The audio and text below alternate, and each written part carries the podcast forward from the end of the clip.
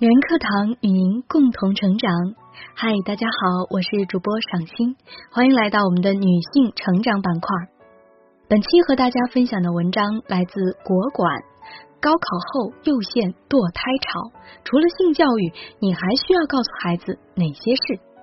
关于这个现象，这究竟是家庭问题还是社会问题？令人深思。这几天，身边传来不少女孩去医院做人流的消息，都是些小姑娘，高考刚考完，一不小心怀上了。小冉是个很文静的高中生，高考结束大概一个月后，突然腹痛，被家人送到医院，痛到无法直立行走，检查的结果是宫外孕。小冉父母无论如何都不愿意相信，孩子才刚刚高考完呀，怎么可能会有宫外孕？医生的回答很肯定，这就是宫外孕，得赶紧手术。小冉被推进了手术室，几个小时后，小冉从手术室出来，脸色苍白憔悴无比，命是保住了，但输卵管被切除了，这意味着她再也不能生育了。我到现在都忘不了小冉得知这个消息后那种绝望的眼神。整个身体在恐怖白色的病房里颤抖，嚎啕大哭。而那个造成她怀孕的男朋友，当初跟她说体外射精没事儿。堕胎后象征性的看了一两次，断了联系。爱到最后，如果以悲剧收场，男生拍拍屁股就走了，女生不得不面对承担。想起一组数据。国家计生委发布，我国每年人工流产一千三百万例以上，其中反复人流占比百分之五十。全国青少年生殖健康调查报告显示，百分之六十的青少年接受婚前性行为，百分之二十二点四曾有性行为。有性行为女孩中，百分之二十一点三怀孕过，其中百分之四点九多次怀孕。一个妇科医生说，高考之后的八月份是女生堕胎潮的小高峰。高中毕业，大概很多人已经满十八岁，或者差不多快要十八岁。从法律上，我们已经无法说他们还是个孩子。为了爱情，或许一时冲动献身，也可以说是他们自己的事情，我们毋庸非议。所以说，性行为本身不用指责。但是对自己、对他人不负责任的性行为，绝对值得我们反思。这次不谈性教育，谈底线意识。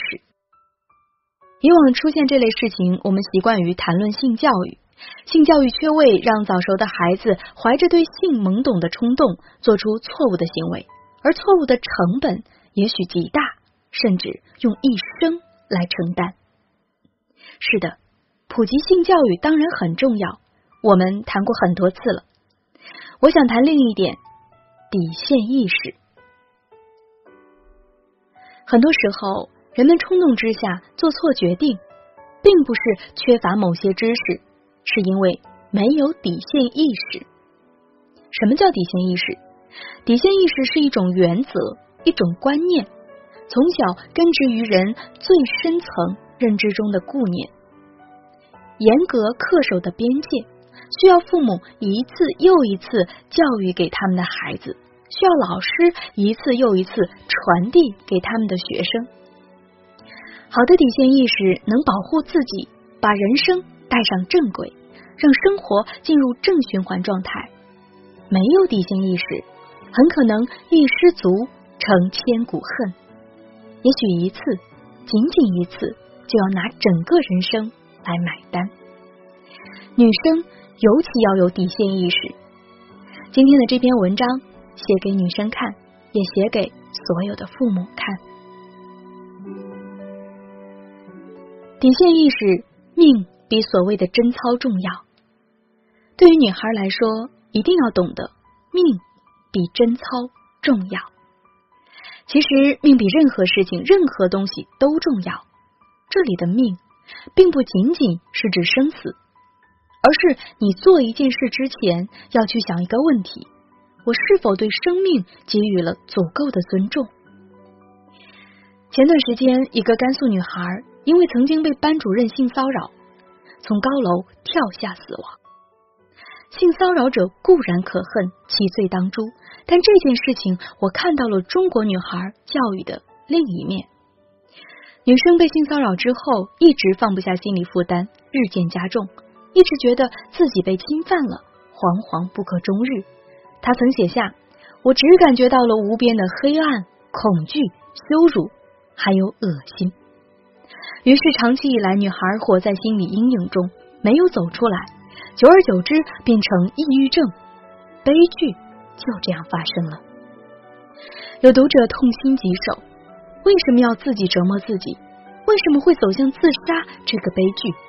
明明错的是那个禽兽老师，为什么要这个才十九岁的女孩来承担错误？我想起印度演员阿米尔汗做节目主持人时采访的一位老者的话。这位白发苍苍、优雅的女士说：“如果我被强奸了，有人会说我失去了贞操。我怎么就失去了贞操呢？我的贞操不在我的阴道里。这种想法太难全了。被强奸就会失去贞操？我想问问所有人：为什么你要把你的贞操放在女人的阴道里？我们可从来没有那么做。失去贞操的应该是强奸犯，而不是。”被强奸的人，在我们的脑子里一直有一种所谓的贞操教育，把女人的贞操捧上天了，甚至说的比命还重要。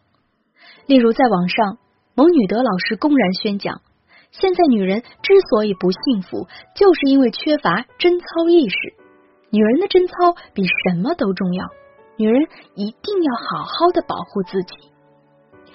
老祖宗说：“饿死事小，失节事大。”连自己的贞操都守护不了，还当什么女人？这种观念其实很可耻。这种观念从古至今不知害了多少人。如果被性骚扰，错误的应该是那些禽兽，为什么要女孩以命相抵？如果被强奸，错误的应该是那些强奸犯，为什么要女孩？以命相抵，多少好女孩就因为这种所谓的贞操意识，毁了自己的一生呀！希望所有的女孩子都能明白，希望所有的父母都可以传递给孩子这样的观念，学会保护好自己。如果真的十分不幸遇到骚扰，错不在你，在那些禽兽般的骚扰犯。你是受害者，你不应该再额外的付出其他代价。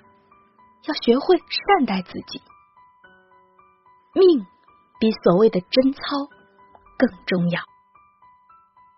即使这个社会不太友好，对女性有些偏见，但女孩子自己要明白这个事情，这是最重要的底线。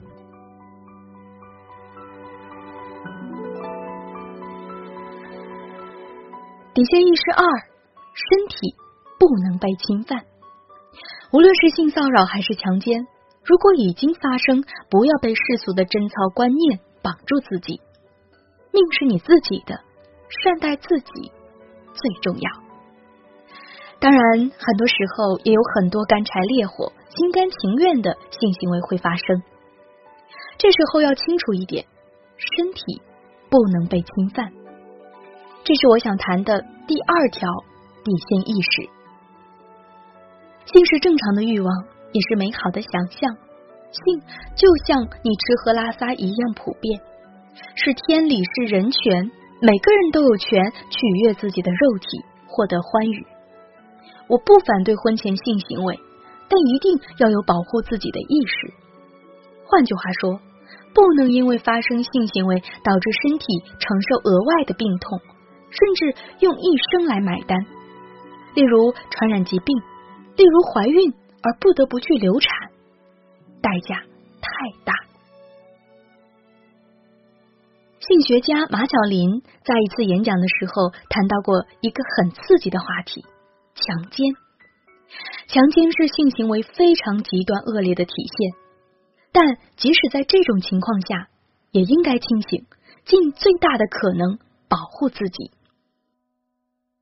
在座的女同学们，想象一下这个场景：如果你深夜下班回家，在一个无人的巷子里碰到了一个强奸犯，对方很凶恶，已经完全被荷尔蒙控制，不达目的誓不罢休，你们要怎么办？反抗恐怕无效。对方一个壮汉，你一个弱女子，反抗不会让你避免被强奸，也许还会让你丧命。呼救，深夜无人，呼救可能没救，就算有效，激怒了对方，一怒之下杀人，怎么办？所有人埋头沉思，一筹莫展。马小玲继续演讲：如果你真的在那种情况下，我会建议你们顺从。然后给对方一个避孕套，要求他带着避孕套发生关系。这是一种很大胆甚至诛心的理论，但仔细思考之后，你会发现他是对的。如果无法反抗与呼救，被强奸避免不了，这个时候要做的就是在恶劣的环境里尽可能的保护自己，随身携带一个避孕套，把套给对方。就算被强奸，也要保护好自己，这就是底线意识。强奸尚且需要如此，正常情况下发生关系更需要保护自己的意识，身体不能被侵犯。因为很多时候碰上不负责任的男人，男人只是贡献一颗精子，而女人很可能要付出一辈子。底线意识三：别把自己以零抵抗力暴露在任何危险的地方。前些天我写过一篇文章，女孩被性侵有多容易？福建泉州的一个酒吧，一个二十岁左右的姑娘，穿的裸露性感，喝得醉醺醺，摇摇晃晃从酒吧出来，走在路上，喝的太多了，直接醉倒在酒吧门口的街上。接着，监控录像出现了揪心的画面：两个男的把女子抬上一辆车，强奸了她，衣服扒光，一个小时后又把姑娘扔回原来的地方。姑娘衣不蔽体，依然醉得跟死猪一样，躺在路边，就这么直到天亮。还有另外一个令人震惊的事件：广州一个姑娘周末晚上去夜店喝酒。喝醉了，直到倒在酒吧厕所旁边，醒来后发现身边有二十六个避孕套。是的，整整二十六个。这些事件中，强奸犯当然罪不可赦，但这些受害者，这些姑娘，其实负有很大的责任。某种程度上，是他们自己的不自重和放肆造成了悲剧。关于强奸，一组大数据显示，温度每升高两度，强奸率就上升百分之一。这个数据是符合常识的。温度升高，穿的少，露的多，男人兽性的一面更容易窜出来，冲昏头脑。在酒吧这种地方更甚。一个二十多岁的花季少女，穿的性感裸露。在酒吧喝得酩酊大醉，倒在地上无法动弹。又是深夜，荷尔蒙上脑门会发生什么？女孩子心里没数吗？想起一个故事：高考结束后，一位父亲把女儿带到夜店，请她喝酒。喝了一圈之后，女儿目光游离，醉醺醺的，但还没有倒地，意识上清楚，说话结结巴巴。父亲把女儿带回家。第二天，女儿醒来，父亲对女儿说：“你昨晚喝了五罐啤酒，三杯鸡尾酒，这是你的极限。以后无论去哪个地方喝酒，不要超出这个极限。极限就是底线。喝酒当然没问题，但不要喝醉，因为喝醉意味着你的抵抗力降低为零，无论旁人对你做什么，你都无法反抗。”穿的性感也没有问题，得分场合分时候。深夜去酒吧，穿的越性感，危险系数越高。这就是底线意识，永远别让自己以零抵抗力暴露在任何危险的地方。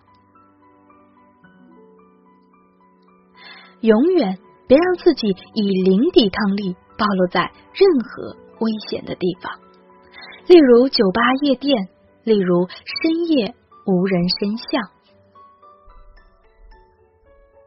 在自己的男朋友面前也是这样。当年你明白自己对一些结果还无法承担的时候，那么就要保护好自己。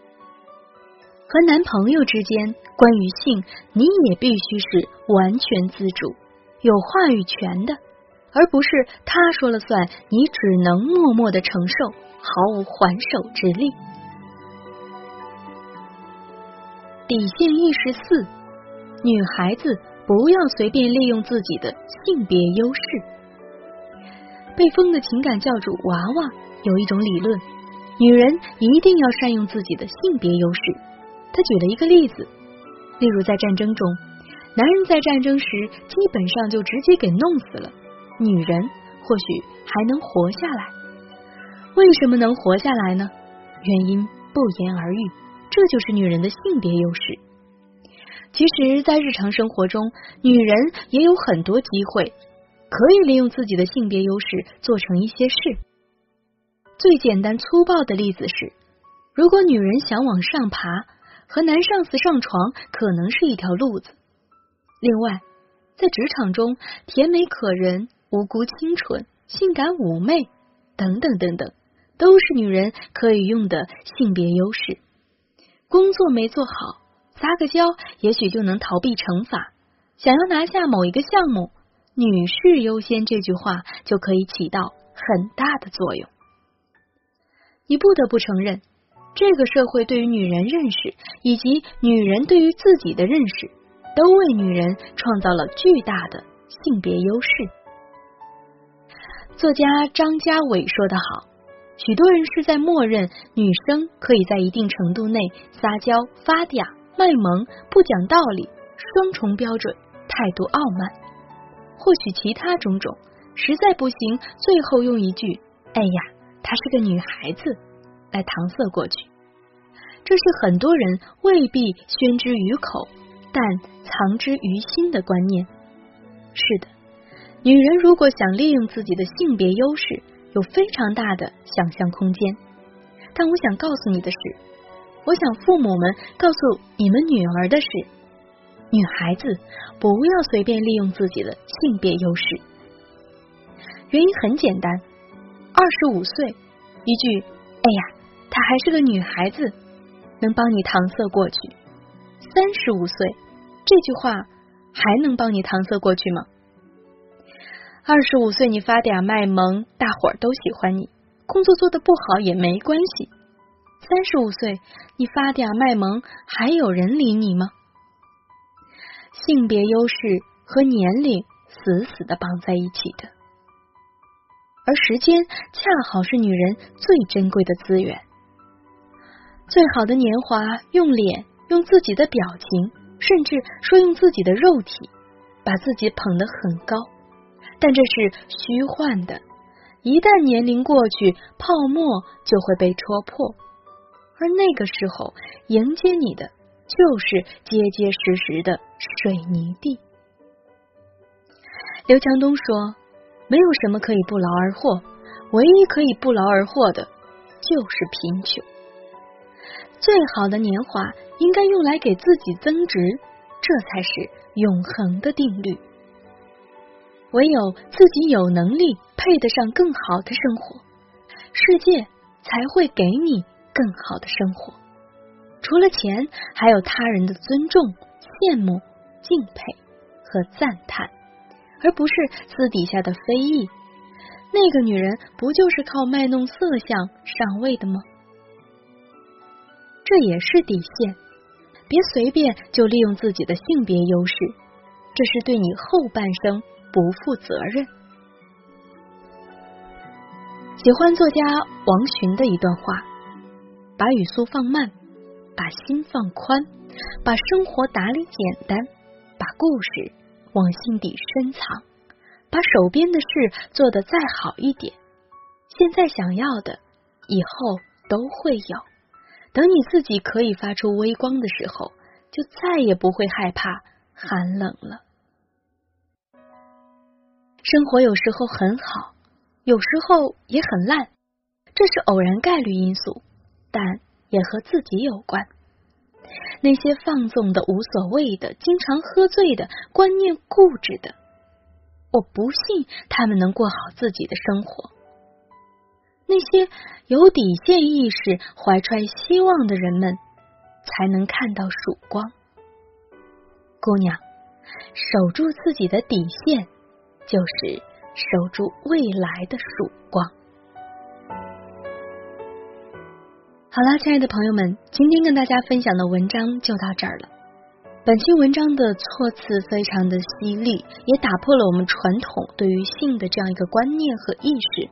那么，我们从文章当中呢，也学习到了非常深刻的一些观点。我们知道，作为女生，一方面呢要了解关于性的教育，另一方面呢，同样要了解关于底线的意识。每一个女生都应该保护好自己，每一个父母都应该教给孩子如何的去保护自己，无论是身体还是心理，因为守住自己的底线，才是守住。未来的曙光。好了，亲爱的姐妹们，那本期的节目就是这样了。感谢您的倾听陪伴。如果你喜欢这篇文章，欢迎在文末点赞或留言。如果想要获得该节目的文字稿，或与我们取得更多的交流，欢迎您搜索“女人课堂”或 FM 一三三二添加关注。这里是女人课堂，我是赏心，我们下期再见。